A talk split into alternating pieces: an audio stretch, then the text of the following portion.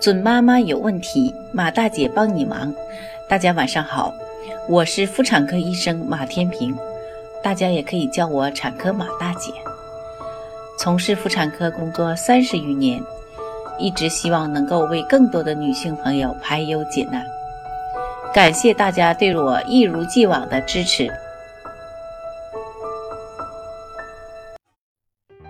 怀胎十月，一朝分娩。妈妈们是不是感觉松了一口气了，轻松了许多呢？在这里，马大姐要提醒各位新妈妈的是，产后还要注意以下几点：一、尿储留。产后发生尿储留的主要原因，一、心理问题。产妇在排尿时遇到困难，或在增加腹压的时候会产生疼痛感。那些对疼痛较为敏感的产妇就会产生畏惧心理，导致尿储留。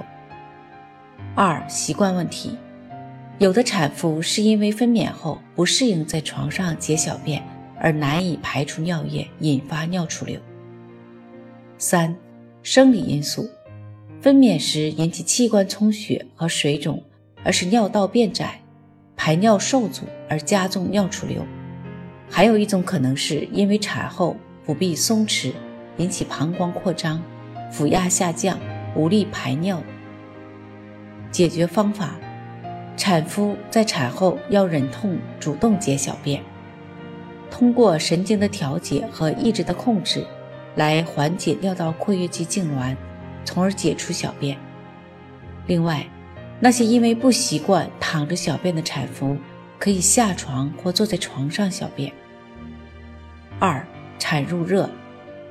产妇分娩时或分娩后六到八周内，因病菌侵入生殖器官而引起感染，医学上称之为产褥感染，即产褥热，是产褥期经常出现的疾病。那如何预防产褥热热的发生呢？一、产妇要保持外阴清洁。二，尽早下床活动，促使恶露尽早排出。三，通过营养摄入而增强身体的抵抗力。四，产褥期禁止性生活也能有效预防产褥热。若产妇出现发热、腹痛、异常恶露等感染症状，应该立刻就医。三，会阴肿痛。会阴肿痛是产后常见症状。妊娠期子宫不断压迫，致使门静脉回流受阻，易引起外阴、阴道和下肢发生静脉曲张和水肿。百分之二十的妊娠期妇女患有下肢静脉曲张。分娩时增加腹压、胎头压迫和会阴侧切缝合，都将再次加重会阴肿痛。四、产后泌尿系统感染。